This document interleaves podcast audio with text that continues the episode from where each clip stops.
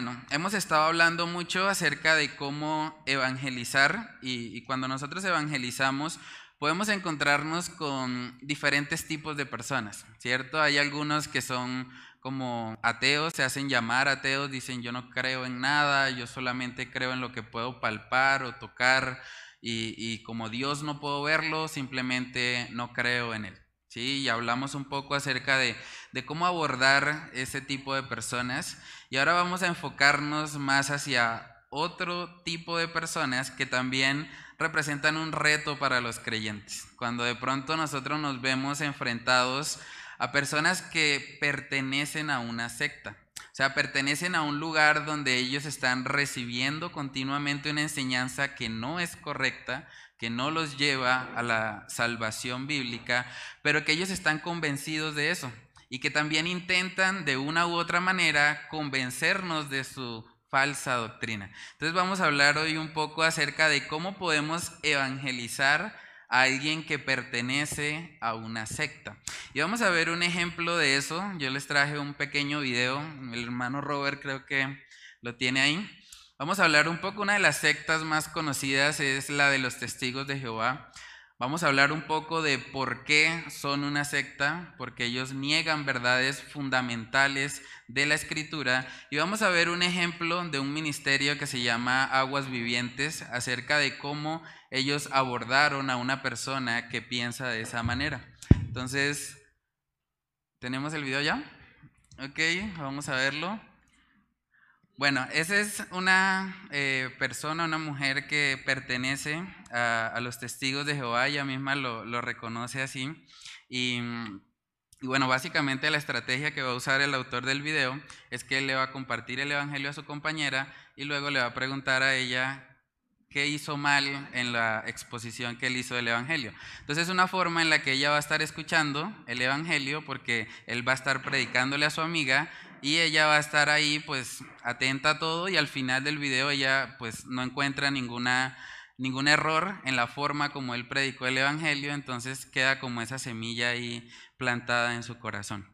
Entonces, yo creo que de pronto alguno de nosotros en algún momento se ha topado con, con personas que pertenecen a, a una secta, que pertenecen a una iglesia que de pronto niega la salvación por gracia, por medio de la fe, y que más bien cree que la salvación es algo que hay que ganarse por medio de las obras. Ella dice puntualmente, yo tengo que ir a las casas y predicar para poder entrar en el reino. O sea, es una creencia importante para ellos. Ellos dicen, no, la única manera de alcanzar esta vida eterna es a través del esfuerzo, es a través de ir y hacer la gran comisión como ellos así lo entienden. Entonces, vamos a mirar que una de las características precisamente de una secta es que niega la salvación por gracia. O sea, una secta es un lugar donde le dicen a uno, usted tiene que hacer cosas para ganarse la salvación. Y si usted no hace esas cosas, entonces no puede ser salvo. Es muy triste porque el mismo autor la confrontó y le dijo, bueno, si tengo tres minutos de vida, ¿Qué puedo hacer para ser salvo? Y ella dice, no, nada. Si tienes tres minutos de vida ya no hay esperanza para ti. Eso es lo que produce este pensamiento de pronto de, los lugares o, o esas iglesias, entre comillas, que son sectarias. Entonces, Vamos a mirar Hechos capítulo 15 para darnos cuenta que esta idea de las sectas realmente no es algo nuevo. Es algo que los creyentes del primer siglo tuvieron que enfrentar. Incluso en el momento en que el cristianismo surgió, que los apóstoles empezaron a llevar el Evangelio, inmediatamente surgieron estas personas que decían, no puede ser tan fácil. No puede ser que la salvación sea solo por gracia, por medio de la fe. Hay algo que debemos hacer. Y eso es clave entenderlo porque mm, una de las cosas que hace el Evangelio cuando nosotros creemos genuinamente en Cristo es que destruye nuestro orgullo. O sea, el Evangelio hace que no haya jactancia. Por eso dice en Romano, ¿dónde pues está la jactancia? Queda excluida. Nadie puede jactarse, nadie puede decir, no, yo me gané esto, pero las sectas sí tratan de colocar algo de mérito humano en la salvación. Y vamos a ver que en Hechos capítulo 15 los discípulos tuvieron que lidiar con este asunto, porque había personas judaizantes diciendo, no puede ser tan fácil, no se puede alguien salvar simplemente por la fe, hay que añadirle la ley de Moisés. Vamos a mirar Hechos capítulo 15, versículos del 1 al 11. ¿Cuántos somos hoy? Somos 11. 1, 2, 3, 4, 5, 6, 7, 8, 9, 10, 11. bueno, voy a leer el versículo 1 y nos vamos eh, rotando uno cada uno para poder eh, comentar acerca de este suceso. Hechos capítulo 15, en el versículo 1 dice lo siguiente. Entonces algunos que venían de Judea enseñaban a los hermanos Miren lo que enseñaban. Si no os circuncidáis conforme al rito de Moisés, no podéis ser salvos. Esto provocó un altercado y un serio debate de Pablo y Bernabé con ellos. Entonces se decidió que Pablo y Bernabé y algunos otros creyentes subieran a Jerusalén para tratar este asunto con los apóstoles y los ancianos. Ellos pues, habiendo sido encaminados por la iglesia, pasaron por Fenicia y Samaria, contando la conversión de los gentiles y causaban gran gozo a todos los hermanos. Y llegados a Jerusalén, fueron recibidos por la iglesia y por los apóstoles y los ancianos, y refirieron todas las cosas que Dios había hecho con ellos. Pero algunos de la secta de los fariseos que habían creído se levantaron diciendo, es necesario circuncidarlos y mandarles que guarden la ley de Moisés.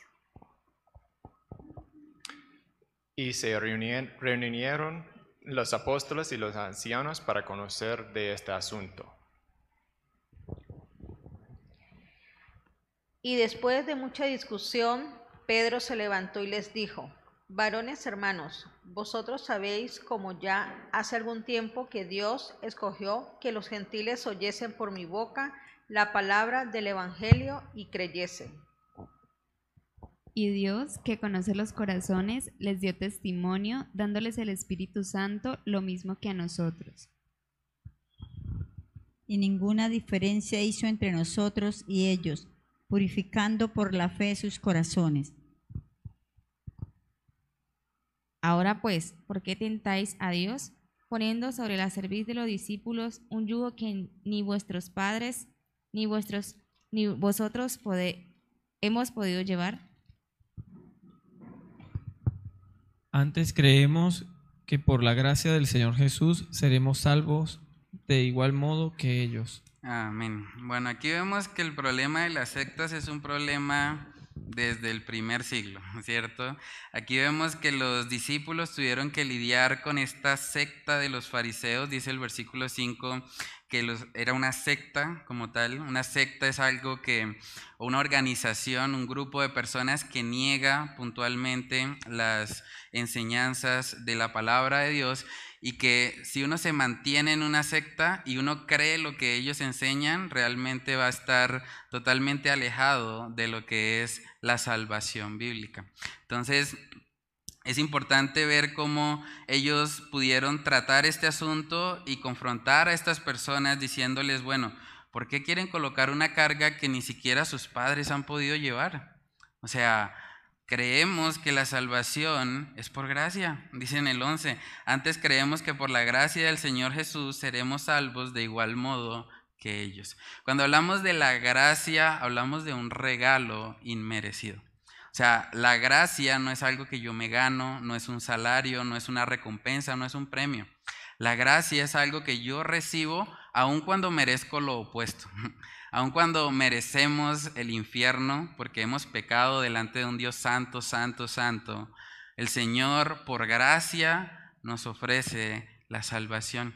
Y es importante entender esto porque es la forma puntual o la forma más sencilla de pronto en la que podemos identificar a una secta. Las sectas se caracterizan por generar una dependencia de cierta organización. ¿Sí? Por ejemplo, la secta de los fariseos no permitía que ninguno de los que pertenecían ahí saliera y hablara, por ejemplo, con nuestro Señor Jesucristo o con los cristianos o con los del camino, como llamaban a los creyentes en el primer siglo. ¿Por qué no permite esto? Porque sabe que estas personas pueden predicar el Evangelio verdadero y hacer que ellos cambien su manera de pensar y salgan de la secta. Esa es una de las razones, y bueno, vamos a hablar más adelante sobre eso, por las cuales eh, Nicodemo, recuerdan a Nicodemo en Juan capítulo 3, él buscó a Jesús de noche, porque él tenía temor, él sabía, bueno, yo pertenezco a un grupo que es tan excluyente que si ellos llegan a verme hablando con Jesús, preguntándole cosas a Él, inmediatamente me van a expulsar.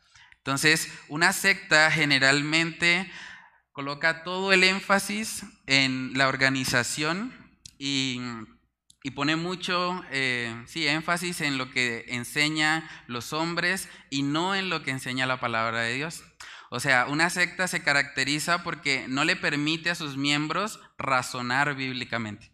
Simplemente les dice, esta es la verdad y ustedes tienen que creerla y punto. Entonces, nosotros vemos que es un problema que se veía desde el principio de la iglesia como tal. Coloqué ahí también a manera de reflexión, a veces podemos pensar, bueno, eso de las sectas es algo como, como difícil, como que, bueno, esas personas de pronto han sido muy influenciadas desde pequeños. La misma eh, muchacha del video decía, es lo que he creído toda mi vida. Y mucha gente se mantiene en una secta razonando eso. Dice, no, pues es lo que creyeron mis padres, es lo que me dijeron desde siempre, porque voy a cambiar. Pero en cierta manera, todos los creyentes, antes de conocer a nuestro Señor Jesucristo, podemos decir que estábamos como en una secta. Coloqué ahí a manera de reflexión, ¿cuáles eran tus creencias antes de conocer a Cristo y recibir el Evangelio en tu corazón? ¿Alguien quiere compartir algo de eso? Yo me acuerdo, antes de conocer al Señor, yo creía en el mensaje de la balanza. El mensaje de la balanza era como, bueno, al final cuando yo muera voy a estar delante de Dios y bueno, Dios va a colocar en una balanza las cosas buenas que hice y en otra balanza las cosas malas que hice. Y bueno, al final, pues lo que pese más es lo que va a determinar a dónde voy a pasar mi eternidad. Y aunque alguien no me lo enseñó puntualmente, o tal vez lo vi por alguna red social o algo así, pero era lo que yo pensaba. Yo decía, bueno, tiene sentido, tiene sentido para mí el creer que al final, pues Dios como que va a compensar y en últimas, si hice más cosas buenas que malas, entonces eso va a darme la vida eterna. Pero hasta que no conocí el Evangelio, no fui libre de ese pensamiento. O sea, no entendí que estaba errado. Entonces, de una u otra manera, nosotros también podemos decir que veníamos de una secta, más como de una secta en la que estábamos muertos en nuestros delitos y pecados. En esos momentos teníamos nuestro entendimiento totalmente entenebrecido. Por eso coloqué ahí, tú puedes notar alguna semejanza entre las creencias que tenías antes de Cristo con las cosas que hoy sostienen algunas sectas. Claro, los de las sectas creen que ellos se salvan por obras. Yo creo que antes de conocer a Cristo, probablemente muchos también pensábamos lo mismo. Pensábamos, bueno, pues si yo hago buenas cosas, si yo no soy tan malo como el vecino, él es peor que yo. Entonces, si hay más gente que es más mala que yo, pues de pronto el Señor va a tener misericordia de mí. Pero vamos a mirar, bueno, ¿alguien quiere compartir sobre qué creían antes de, conocer el Evangelio? La hermana Wendy.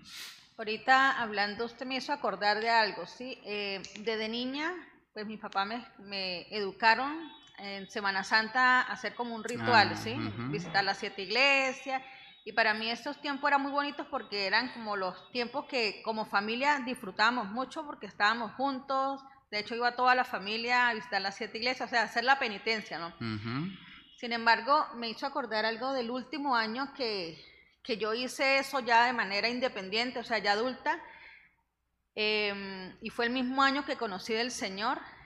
Este, me hizo acordar tanto porque ese día después que yo hice mi práctica, porque para mí era mm. una práctica, sinceramente, que cumplí con el deber, fui hice cosas que, que ante los ojos de Dios sé que están erradas. Entonces, casualmente en esa semana yo reflexionaba, yo decía, pero, o sea, qué, qué hipócrita soy sin saber nada. O sea, ahí es, fon- ahí es donde dice que el Señor pues le graba la, la, la palabra en, en el corazón, ¿sí? Mm, Eh, qué hipócrita soy porque en la mañana fui a hacer mi ritual y en la tarde uy, perdón, creo que es el... y en la tarde fui a beber licor. Sí, Mm. entonces esa semana, eh, a la al domingo siguiente conocí al Señor y, y yo reflexionaba durante ese tiempo, o sea, prácticamente eso era lo que, ahorita que usted me hizo pensar, era una secta, porque yo lo hice Mm. porque a mi papá se lo enseñaron, ellos nos lo enseñaron a nosotros y seguíamos como el, el ritual cada año. Sí, sí, realmente nosotros vivimos en una cultura colombiana donde la mayoría de las personas venimos de un trasfondo así, o sea, hemos salido de pronto de una secta. eh, digamos que la iglesia más popular en Colombia es la iglesia católica romana. Mucha gente, a pesar de que asiste a la iglesia, no conoce toda la teología que hay detrás de lo que enseña la iglesia católica romana. Pero realmente si alguien cree lo que ellos enseñan, realmente está perdido. Porque ellos básicamente están enseñando que la salvación es algo que ellos van ganando por medio de los sacramentos. O sea, el bautismo es para supuestamente quitarles el pecado original a los niños. Luego viene la primera comunión, también es un medio de gracia con el que ellos van alcanzando la salvación. Luego viene la confirmación, tienen matrimonio, unción de enfermos, bueno, son varios los sacramentos, pero ellos entienden sacramentos como medios de gracia. O sea, a través de esas obras, ellos están ganando gracia delante de Dios para su salvación. ¿Sí, hermano? Sí, y más allá de, de esos ritos eh, eclesiásticos, este, uno, pues yo recuerdo de niño que eh, moría un familiar y ese familiar nos cuida desde el cielo, Sí. eh, no le pedíamos a Dios, sino que abuelita, cuídame, tía, ya que estás con mi abuelita, cuídennos, eh, ya que están juntas. Entonces uno hasta íbamos a- al cementerio a rezar y, y- y ahí como en pensamiento mirando la tumba pidiéndole, o sea, hasta Mm. comunicación con los muertos y eso lo practica la Iglesia Católica, lamentablemente. Sí, sí, no, de una u otra manera yo creo que todos antes de conocer a nuestro Señor Jesucristo estábamos llenos de pensamientos así. O sea, en últimas no somos tan diferentes a una persona que está en una secta. Y eso nos ayuda para que nosotros podamos entender o ser un poco más compasivos con estas personas que de pronto están siendo engañadas, así como nosotros en su momento también estábamos siendo engañados. Vamos a buscar lo que dice Efesios capítulo 2 versículos del 1 al 3 para ver un poco de cómo era nuestra condición antes de conocer a nuestro Señor Jesucristo. Efesios capítulo 2 versículos del 1 al 3. Si alguien tiene ese pasaje, lo puede leer. Y Él os dio vida a vosotros, cuando estabais muertos en vuestros delitos y pecados, en los cuales anduvisteis en otro tiempo, siguiendo la corriente de este mundo, conforme al príncipe de la potestad del aire, el espíritu que ahora opera en los hijos de desobediencia, entre los cuales también todos nosotros vivimos en otro tiempo en los deseos de nuestra carne Mm. haciendo la voluntad de la carne y de los pensamientos, y éramos por naturaleza hijos de ira, lo mismo que los demás. Amén. Tremendo eso, ¿no? O sea, nuestra condición antes de Cristo, pertenecíamos a la secta de los hijos de ira, o pertenecíamos a la secta de los muertos en delitos y pecados. Estábamos completamente influenciados por la corriente de este mundo. Gracias al Señor Jesucristo fue que nuestros ojos fueron abiertos. Por eso dice el verso 1 que Él nos dio vida. Porque estábamos muertos en nuestros delitos y pecados. También en 2 de Corintios capítulo 4 versículos del 3 al 4 habla de la condición del creyente o de la persona antes de conocer a nuestro Señor Jesucristo. 2 de Corintios 4 versículos del 3 al 4. Si alguien tiene ese pasaje lo puede leer. Pero si, si nuestro, nuestro evangelio está aún encubierto entre los que se pierden, está encubierto, en los cuales el Dios de este siglo cegó el entendimiento de los incrédulos para que no le resplandezca la luz del evangelio de la gloria de Cristo, el cual es la imagen de Dios. Amén. Dice que el Dios de este siglo, esa expresión se refiere puntualmente a Satanás, cegó el entendimiento de los incrédulos. O sea, estábamos ciegos, no entendíamos, estábamos igual que una persona en una secta. O sea, estábamos perdidos en nuestros vanos razonamientos. Y eso es importante traerlo a colación porque eso nos ayuda a identificarnos y a ver que en últimas las personas que están en una secta no son muy diferentes a las que no están en ella, porque realmente bíblicamente hablando solo hay dos tipos de personas, los hijos de Dios y los hijos del diablo. No están los de las sectas, o sea, en últimas, los que están en una secta y están creyendo en, las mentiras de una secta, pues son hijos del diablo. Sí, básicamente. Entonces, ellos necesitan, al igual que nosotros necesitamos, la luz del Evangelio para poder ser libertados de esa condición en la que ellos se encuentran.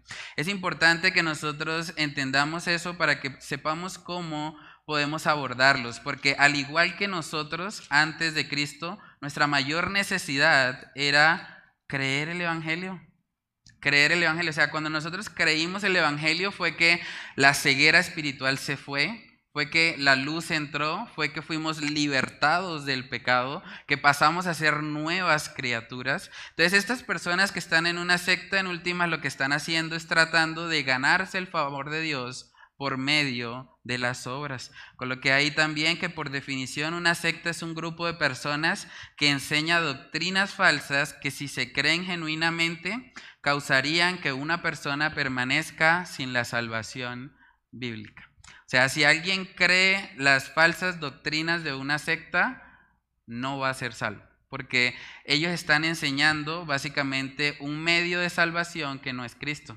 sino que es sus propias obras, su propia organización y demás. Ahora, también hay que decir que hay mucha gente que está en una secta que ni siquiera sabe lo que enseña esa secta. Lo que pasa con la Iglesia Católica Romana.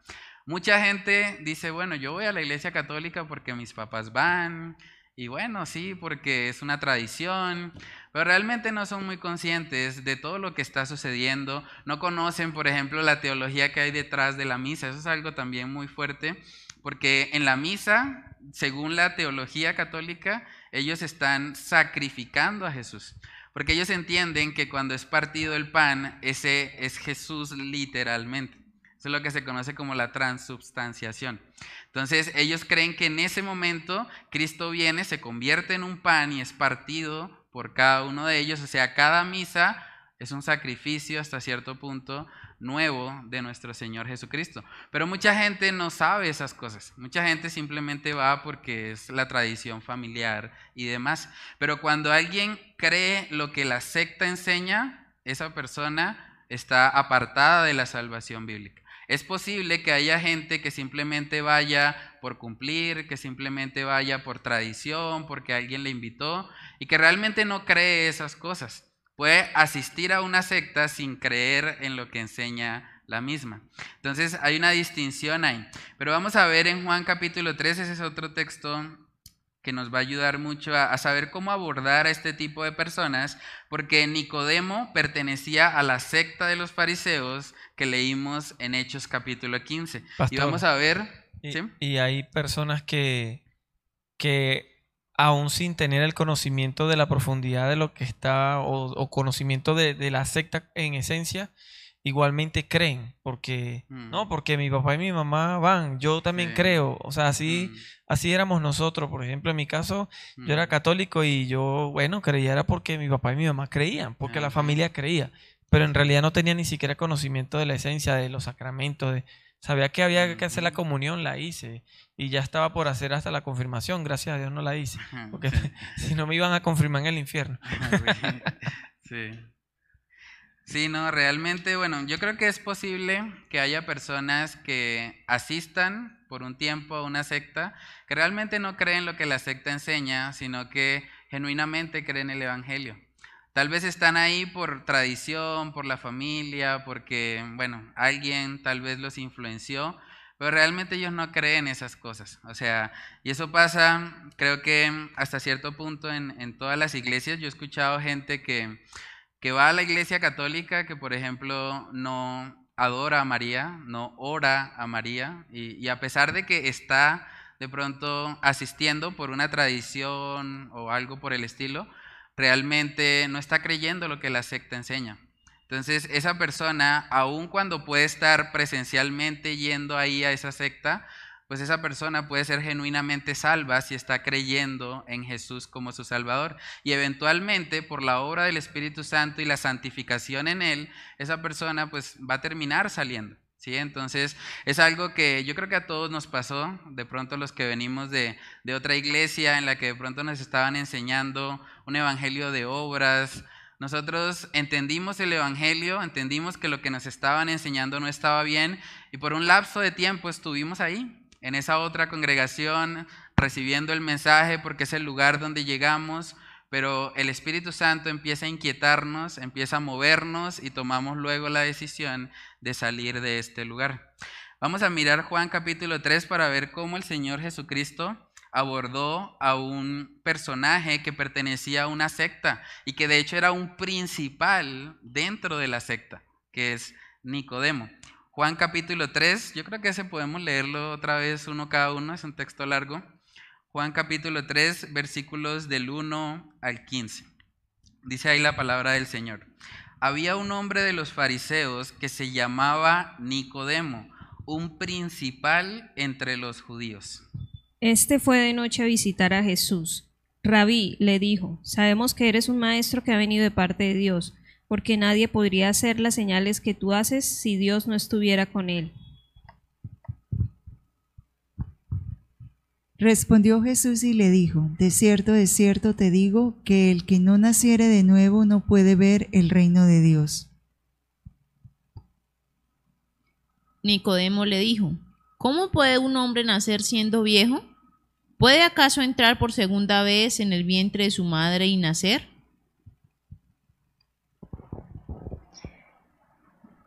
Respondió Jesús, De cierto, de cierto te digo, que el que no naciera de agua y del Espíritu no puede entrar en el reino de Dios.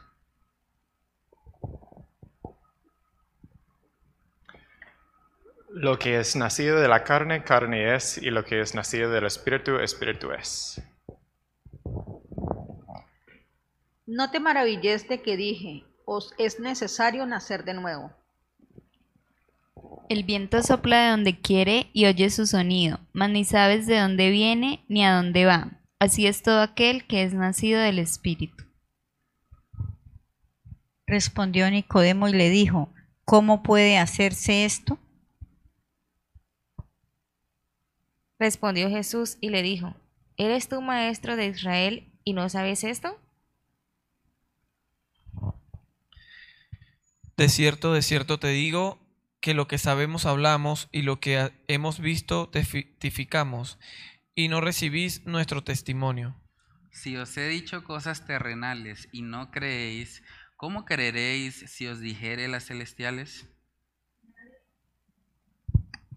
Nadie ha subido jamás al cielo, sino el que descendió del cielo, el Hijo del Hombre.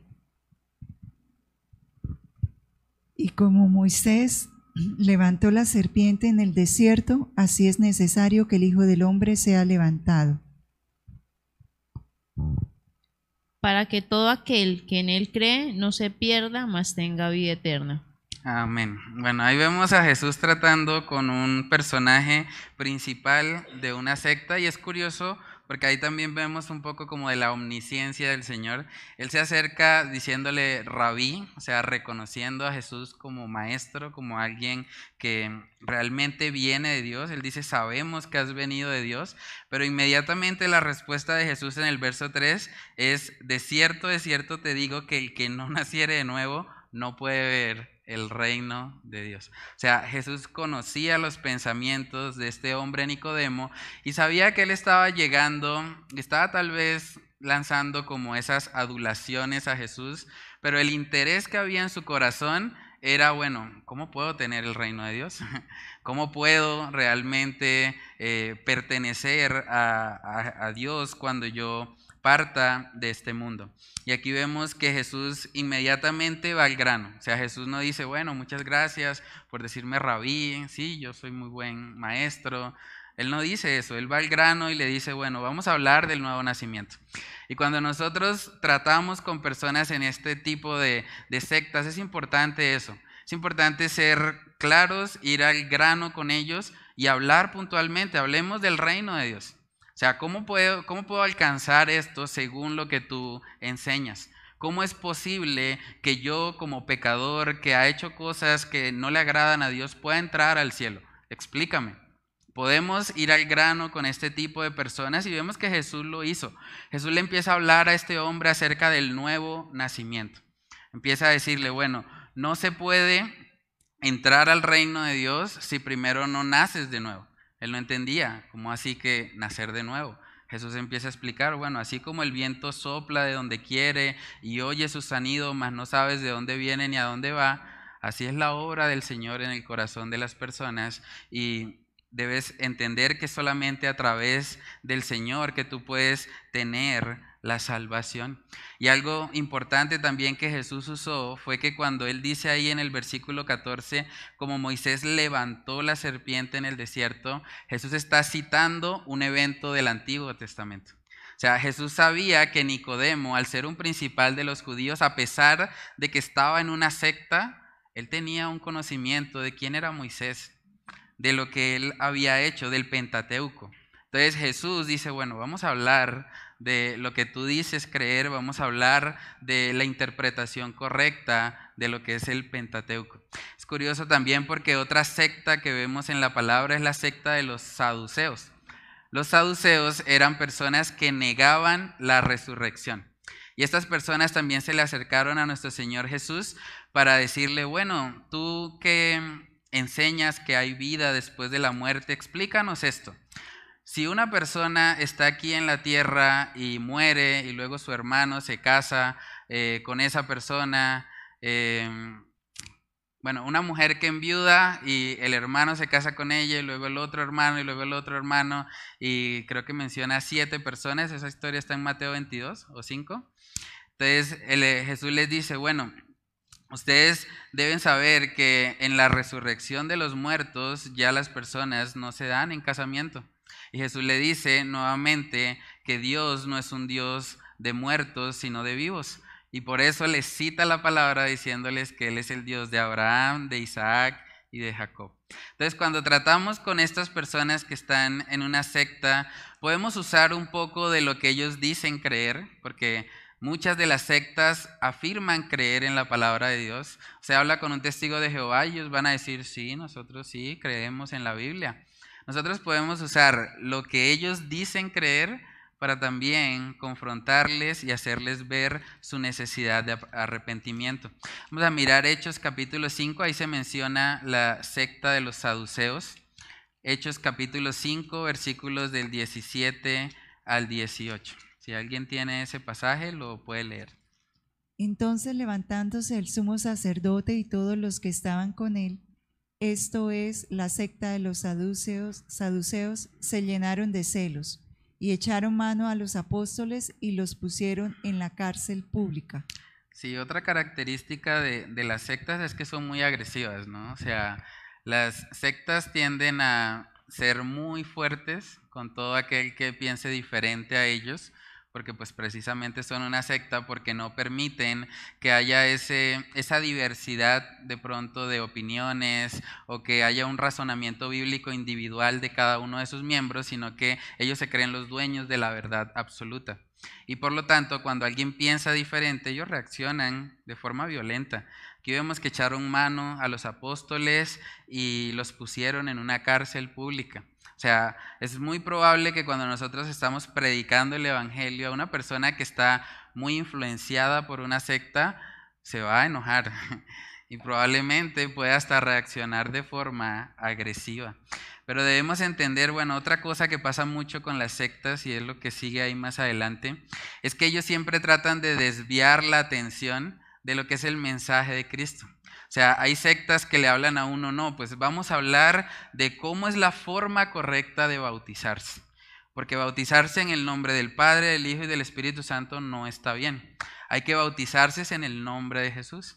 Y ellos empiezan a desarrollar toda su idea y puede uno tardar ahí mucho tiempo con ellos debatiendo acerca de un asunto que en últimas no tiene que ver puntualmente con la salvación, pero que ellos quieren hacerlo ver como si fuese algo fundamental. Hay sectas que llegan a decir, si usted no se bautiza en el nombre de Jesús, no es salvo. O sea, están diciendo prácticamente que es por obras. Si yo tengo que bautizarme de una forma para poder ser salvo, entonces vana sería la muerte de nuestro Señor Jesucristo. ¿Cómo se salvó entonces el personaje de, de, la cruz, el ladrón en la cruz? O sea, yo creo que ese fue un gran ejemplo que el Señor permitió en la palabra para que quede totalmente claro que la salvación es por gracia, por medio de la fe, no por obras, para que nadie se gloríe. Hay otras sectas que de pronto van a decir, bueno, eh, la forma o el día correcto que se debe guardar no es el domingo. El día correcto es el sábado. Y los que no guardan el sábado están mostrando que realmente no son salvos porque no obedecen los mandamientos de Dios. Y la Biblia dice, si me amáis, guardad mis mandamientos. Entonces al desobedecer ese mandamiento no aman a Dios y no son salvos. Y una vez más, el énfasis está en la obra. Debo guardar el día correcto para poder ser salvo. La Biblia no nos muestra eso, ¿cierto? Entonces, estamos rodeados de muchas sectas así. Hay sectas que dicen, bueno, la Biblia dice esto, pero es que realmente la Biblia no la podemos interpretar nosotros mismos. Debemos entender que hay profetas y que los profetas son los que pueden acercarse y estudiar la palabra y darnos la interpretación correcta. Entonces hay gente que dice, la Biblia no es suficiente, tenemos que usar el libro mormón, porque el libro mormón nos ayuda a entender la Biblia.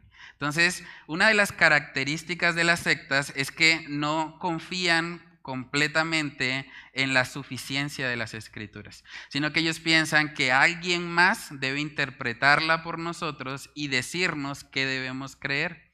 Entonces, sectas como la de los mormones, la de los testigos de Jehová, la de los adventistas, incluso la Iglesia Católica. La Iglesia Católica dice que los creyentes no pueden interpretar la Biblia fuera de la interpretación del magisterio. O sea, ellos son los dueños de la verdad y por lo tanto cualquiera que interprete sin sujetarse a la interpretación del magisterio de la iglesia, inmediatamente está errado y lo coloca, puede ser causa incluso de excomunión. Entonces, nosotros vemos que estas personas enfatizan mucho como las obras y sus particularidades. Por eso coloqué ahí en la aplicación que las sectas siempre quieren desviar la atención del mensaje de Cristo y el Evangelio para tratar de enfatizar sus doctrinas que los hacen especiales. Pero no nos debemos dejar desenfocar. Si nosotros nos encontramos a una persona adventista, va a querer hablarnos del sábado. Si nos encontramos a alguien que pertenece a la iglesia mormona, nos va a querer hablar del libro mormón. Si nos encontramos a un católico, nos va a querer hablar de María, de los sacramentos. Si nos encontramos a un pentecostal unicitario, nos va a querer hablar del bautismo y de la forma correcta de hacerlo. Pero nada de eso es el Evangelio. O sea, nada de eso debería ser el enfoque de la conversación. Entonces, algo que es muy útil cuando estamos interactuando con este tipo de personas es que en vez de meternos en una discusión vana que nos puede durar semanas, meses, hasta años incluso, tratando de convencer a estas personas, lo que podemos hacer y que es muy útil cuando tratamos con estas personas es decirles, bueno, tú tienes un evangelio, yo quiero que tú me prediques tu evangelio. O sea, dime cómo puedo ser salvo según lo que tú crees.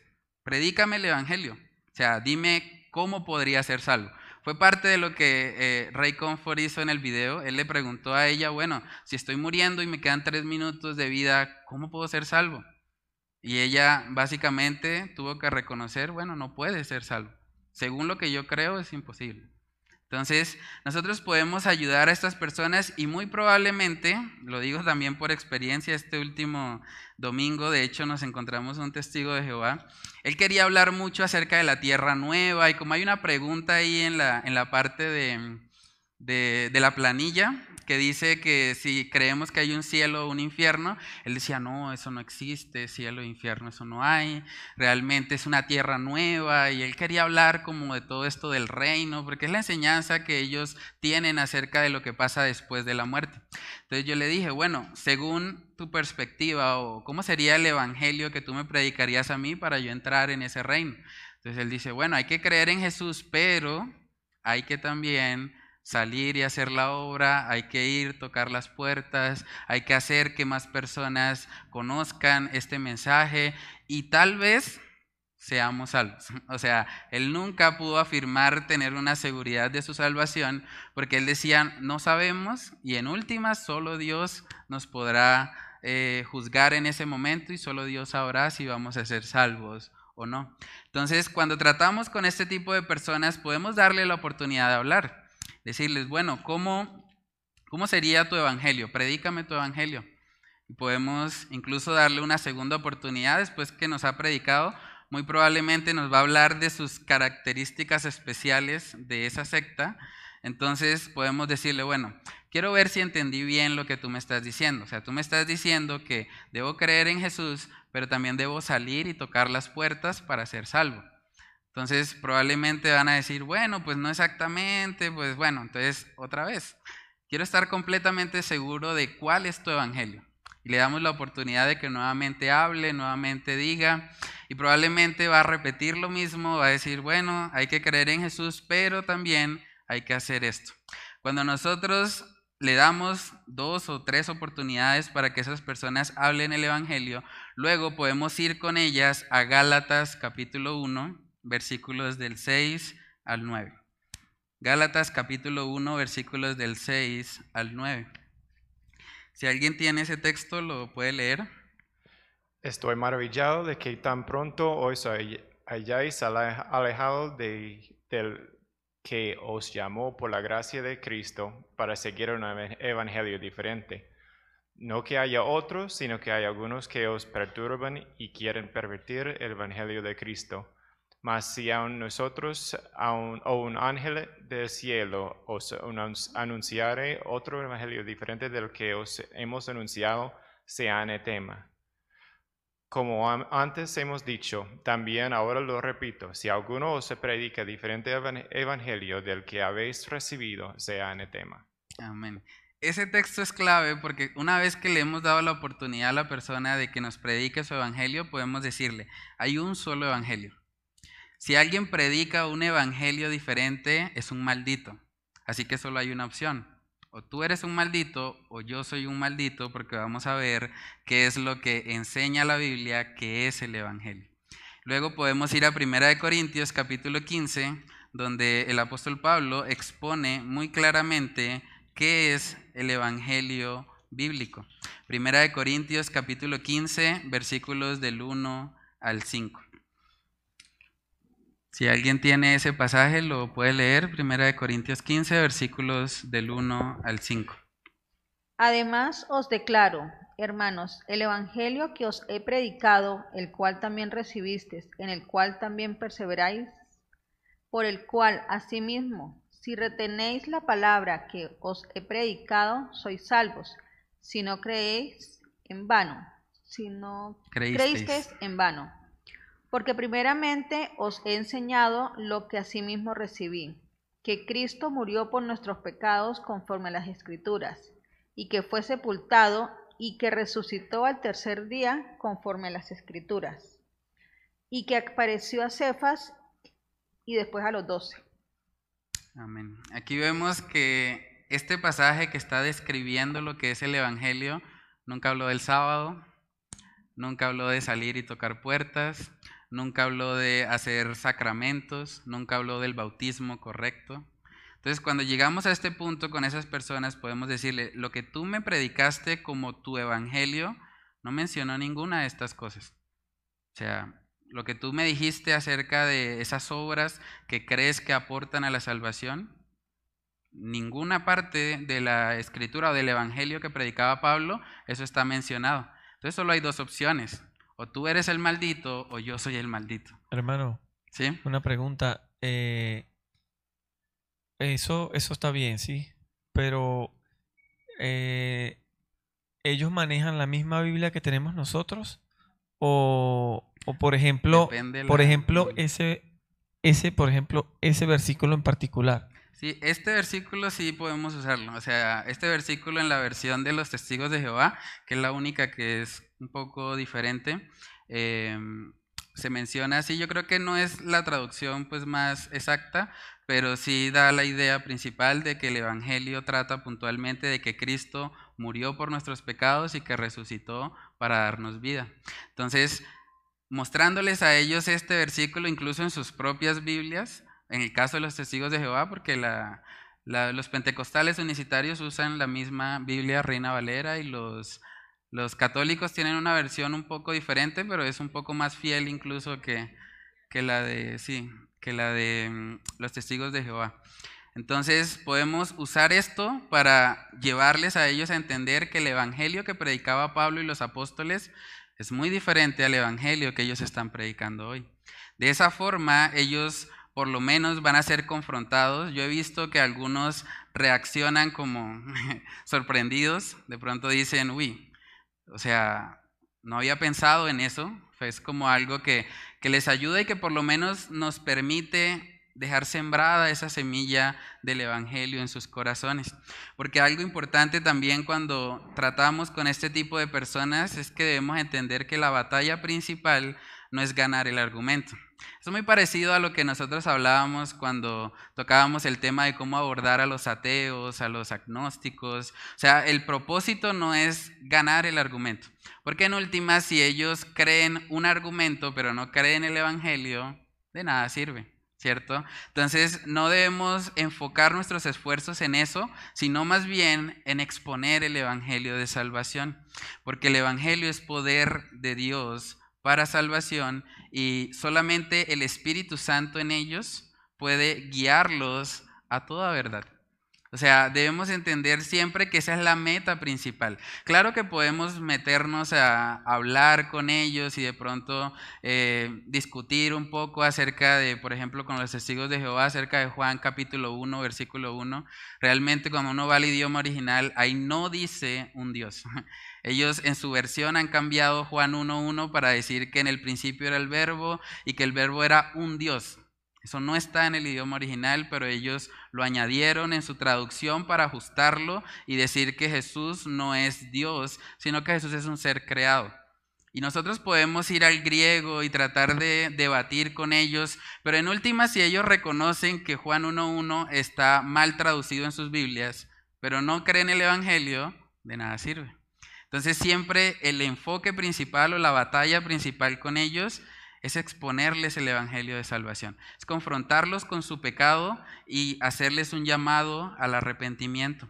Segunda de Timoteo capítulo 2 también nos advierte de que nosotros debemos tener cuidado en caer de pronto en esas vanas discusiones que llevan más y más a la impiedad. Segunda de Timoteo capítulo 2 versículos del 23 al 26, si alguien tiene ese pasaje lo puede leer. Pero desecha las cuestiones necias e insensatas, sabiendo que engendran contiendas, porque el siervo del Señor no debe ser contencioso, sino amable para con todos, apto para enseñar, sufrido, que con mansedumbre corrija a los que se oponen, por si quizás Dios les conceda que se arrepientan para conocer la verdad y escapen del lazo del diablo en que están cautivos a voluntad de él. Amén.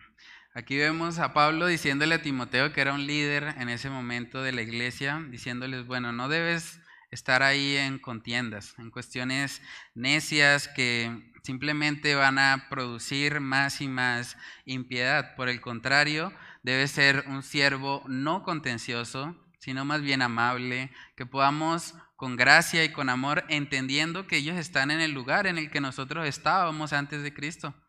Por lo tanto, de la misma gracia que nosotros hemos recibido, podemos darle a ellos con mansedumbre, corregir a los que se oponen, por si quizá Dios les conceda el arrepentimiento. Entonces, debemos pedirle al Señor llenarnos del Espíritu Santo y en todas las clases de evangelismo es clave esto. O sea, debemos estar fortalecidos en nuestra relación con el Señor, para que llenos del Espíritu Santo, llenos del fruto de Él, nosotros podamos hacer la obra evangelística. Y debemos reconocer en últimas que nosotros no podemos convencer a las personas que están en una secta. Solamente el Señor y el Espíritu Santo puede guiarles a toda verdad. Eso es lo que dice Juan capítulo 16, versículos del 13 al 14. Si alguien tiene ese texto, lo puede leer. Juan 16, versículos del 13 al 14. Pero cuando venga el Espíritu de verdad, Él os guiará a toda la verdad, porque no hablará por su propia cuenta, sino que hablará todo lo que oyere, y os hará saber las cosas que habrán de venir. Él me glorificará porque tomará de lo mío y os lo hará saber. Amén. El Espíritu Santo, el Espíritu de verdad, es el que nos guía a toda verdad. Entonces, siempre el énfasis principal cuando hablamos con personas que están en una secta es mostrarles el Evangelio. Mostrarles el Evangelio porque es la única manera en que ellos pueden ser sellados con el Espíritu Santo y luego el mismo Espíritu Santo se encarga de guiarles a ellos a toda verdad hace que todas esas mentiras que de pronto ellos han creído porque la organización se los ha enseñado o porque la familia se lo ha inculcado, que ellos puedan salir de eso y buscar genuinamente cumplir con la voluntad de Dios para sus vidas. Pero eso solamente ocurre a través de la predicación del Evangelio bíblico. Coloqué ahí como frase para meditar, todos los cristianos pertenecíamos a la secta de los muertos en delitos y pecados. Pero un día la gracia de Dios nos alcanzó por medio de la proclamación del Evangelio. Esa misma gracia es la que estamos llamados a dar.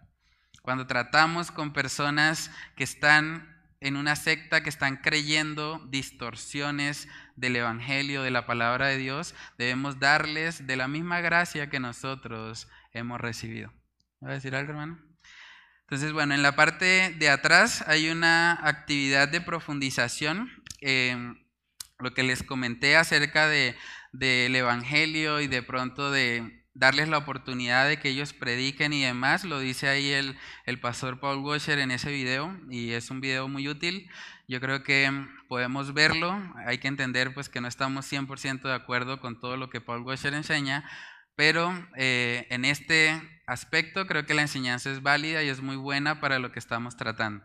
Entonces coloqué ahí que pueden buscar en YouTube el video, es un video corto, pues a comparación también de los que hemos visto en las otras clases, este video creo que dura como 12 o 16 minutos, algo así.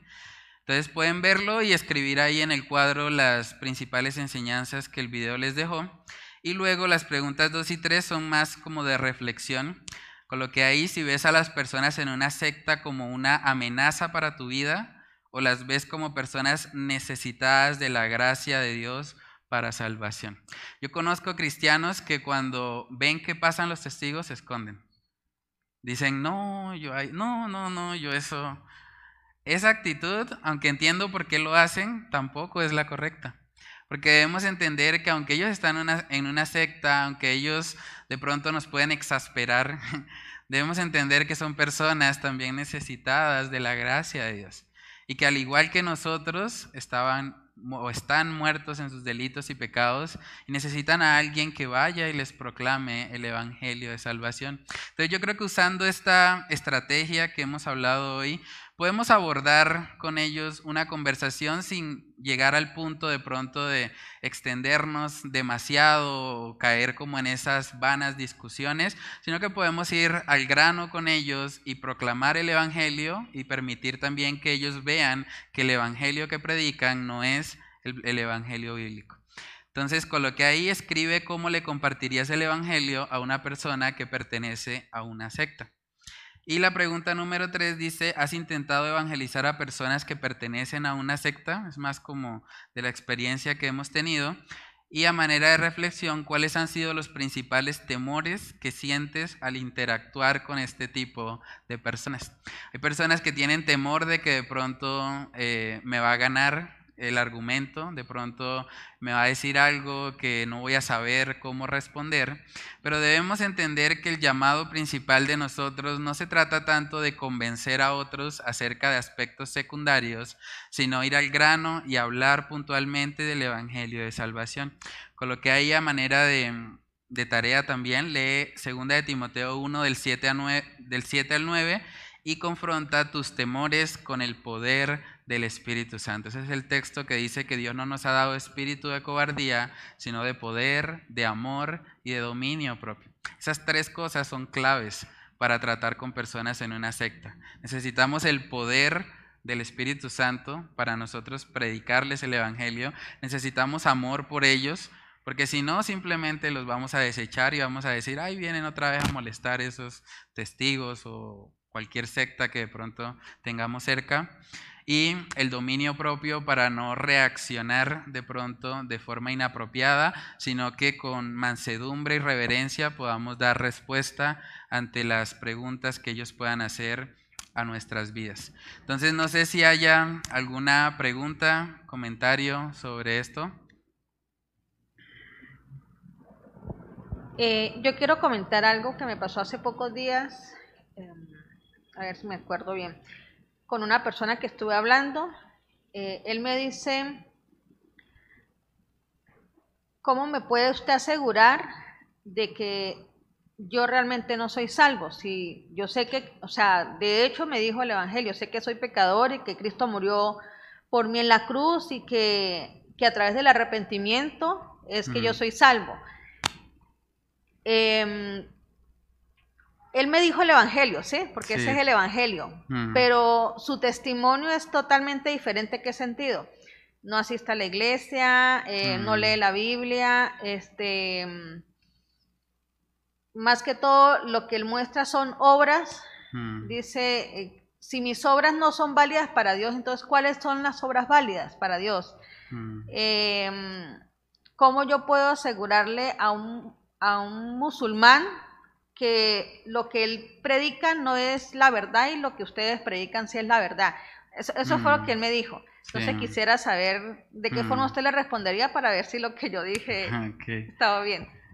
Bueno, pues hay que entender también que así como el Evangelio tiene ciertas características que leímos hace un momento en 1 Corintios 15, también el arrepentimiento bíblico tiene unas características. Y una de ellas es que el arrepentimiento da fruto. O sea, frutos haced frutos dignos de arrepentimiento, les predicaba Juan el Bautista a las personas, a los judíos ahí en general. Entonces, no podemos simplemente decir, bueno, yo me he arrepentido si no hay ningún fruto o evidencia de ello. O sea, una persona que dice, bueno, sí, yo soy salvo, yo le podría citar Santiago y decirle, bueno, los demonios también creen y tiemblan, tienen hasta mejor actitud que nosotros. Pero la verdadera fe, la fe bíblica, produce obras. O sea, cuando nosotros hacemos obras, no las hacemos para ganarnos el favor de Dios, para que Él nos acepte, porque eso ya Cristo lo hizo en la cruz. Pero la verdadera fe colocada en Cristo Jesús va a producir en nosotros obras. Va a producir que nosotros querramos agradar a Dios en todo si me amáis, guardad mis mandamientos. O sea, el amar a Dios, que es un fruto también de la salvación, produce en mí que yo quiero vivir conforme a lo que Dios ha establecido. Entonces, si esa persona no quiere congregarse, si no quiere leer la palabra de Dios, es muy probable que Dios no está en él. O sea, el Espíritu Santo, cuando nosotros creemos genuinamente, viene a morar dentro de nosotros. Y ese Espíritu Santo también tiene un fruto. Gálatas 5:22, el fruto del Espíritu que tiene que ver con amor, gozo, paz, paciencia, benignidad, bondad, fe, mansedumbre y templanza, eso debe ser evidente, porque eh, si el Espíritu Santo mora en nosotros, eso debe poder verse en nuestras vidas. Entonces, si alguien simplemente dice, bueno, yo creo en el Señor, pero yo vivo como el demonio, podríamos decir, esa no es la fe bíblica, esa no es la fe que yo veo en las escrituras. Por lo tanto, es una fe falsa y la Biblia también habla de que no debemos tener una fe fingida. O sea, Santiago capítulo 2 habla de, de, que la fe sin obras es muerta, o sea, una fe que no produce ninguna de las obras de un cristiano nacido de nuevo, es una fe falsa. Entonces podríamos confrontar a esa persona con eso y hacerle un llamado a tener el verdadero arrepentimiento que produce fruto y que produce una fe que obra. ¿Sí? ¿El hermano Robert iba a decir algo? Sí, yo cuando comparto muchas veces sí son que, bueno, las obras y quizás voy a entrar al cielo y quizás no, pero la mayoría sí dicen, bueno, sí, no soy tan malo, entonces voy a entrar. Pero Sí. ahí también yo he llegado a, no sé, quizás tres personas que, bueno, yo soy católico, católico romano, otro- no sé qué, Sí. qué quiere, pero sí, yo soy, yo Sí. creo en todo eso, yo estoy bien. Pero sí, la. Biblia solo dice que, no dice que nada es católico. Sí, no, y entendiendo también que no se trata de una nacionalidad, ¿no? Porque el apóstol Pablo dice en Romanos que no todo el que dice ser israelita realmente lo es. O sea, hay que entender que la bendición sobre los judíos o sobre los israelitas en sí tiene que ver con el creer en Cristo Jesús.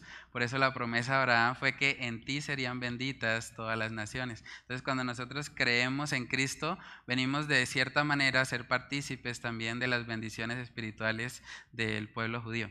Pero sí, cuando nosotros encontramos personas, no sé, eh, católicas, a veces ellos se jactan un poco diciendo, bueno, es que mi iglesia es la verdadera porque es la más antigua. Pero si ese es el estándar, tendríamos que decir, bueno, pues los judíos son más antiguos que los católicos, entonces volvámonos judíos. O sea, no tiene realmente sentido. Lo que determina si algo es verdadero o no es la palabra. O sea, debemos permitir que sea la palabra de Dios la que nos guíe y la que nos dirija y no la tradición de los hombres. Porque algunos dicen, ah, ustedes eh, son cristianos desde, 1500, desde el año 1500.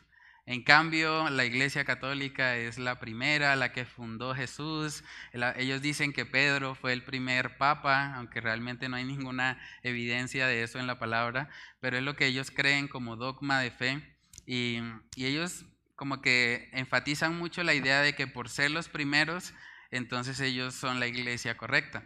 Pero realmente si nos vamos a la palabra de Dios, no hay ninguna evidencia ni registro de una iglesia católica, no hay ningún registro de un papa, del magisterio, ni de toda esa organización que ellos han creado, sino que es algo más bien producto de los hombres. Ahí les digo, ustedes son los primeros, pero van a ser los últimos. También. Sí. Es que ellos se basan más que todo por lo que Cristo le dijo a Pedro, que sobre ti será Sí. fundamental la iglesia. Entonces, por eso es que ellos se, se van desde ese pasaje diciendo que es la primera iglesia, porque ahí fue Sí. realmente donde, donde se puede decir que inició la iglesia, la iglesia primitiva. Sí, claro.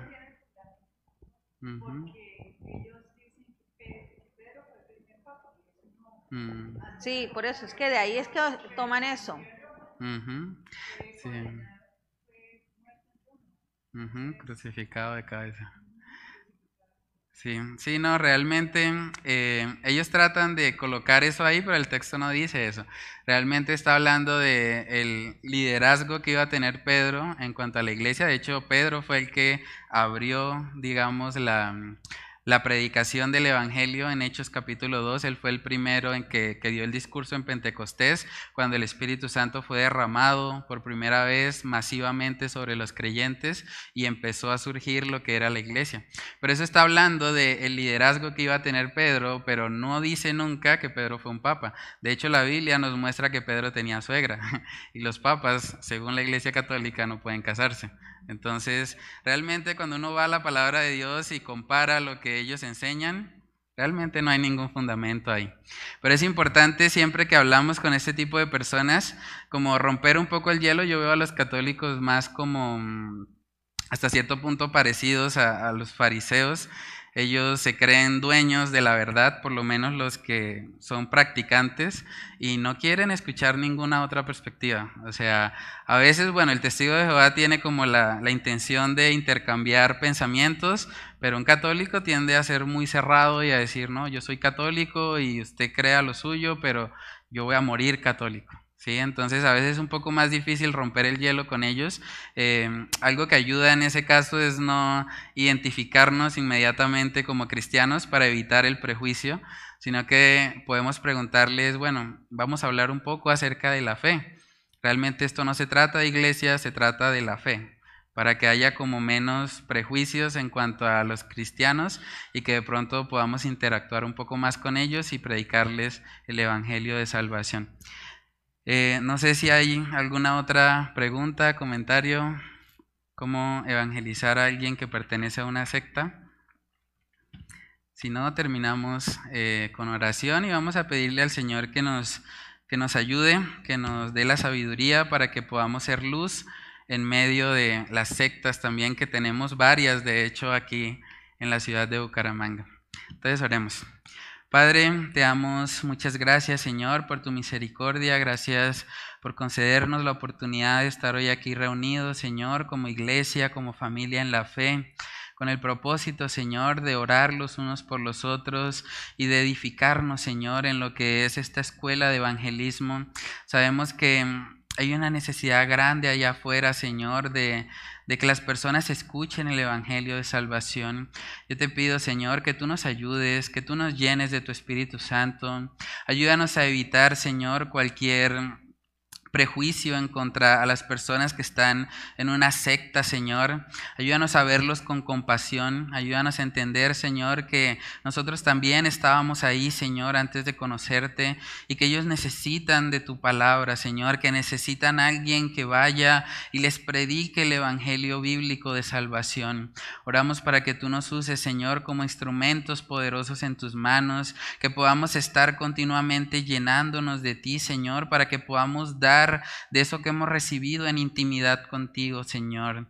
Ayúdanos a proclamar el Evangelio, a no estar de pronto perdiendo de pronto el tiempo, Señor, en, en aspectos secundarios de lo que estas sectas enseñan, sino que podamos ir al grano. Así como Jesús con Nicodemo inmediatamente le habló del nuevo nacimiento, que también nosotros, Señor, podamos ir al grano con ellos y podamos predicarles fielmente tu palabra, Señor. Oramos para que seas tú glorificándote para que cuando nos des la oportunidad de tener a estas personas al frente, podamos recordar estos principios bíblicos y podamos ponerlos por obra, Señor. Que podamos ser usados por ti para alcanzar a estas personas que están en sectas para tu gloria, Señor, para que ellos puedan venir rendidos ante ti y puedan dar testimonio de que el Evangelio es poder de Dios para salvación, para todo aquel que en ti cree, Señor. Oramos para que tú nos ayudes a poner por obra esta tu palabra. Te lo pedimos, Señor, en el nombre de Cristo Jesús. Amén y amén.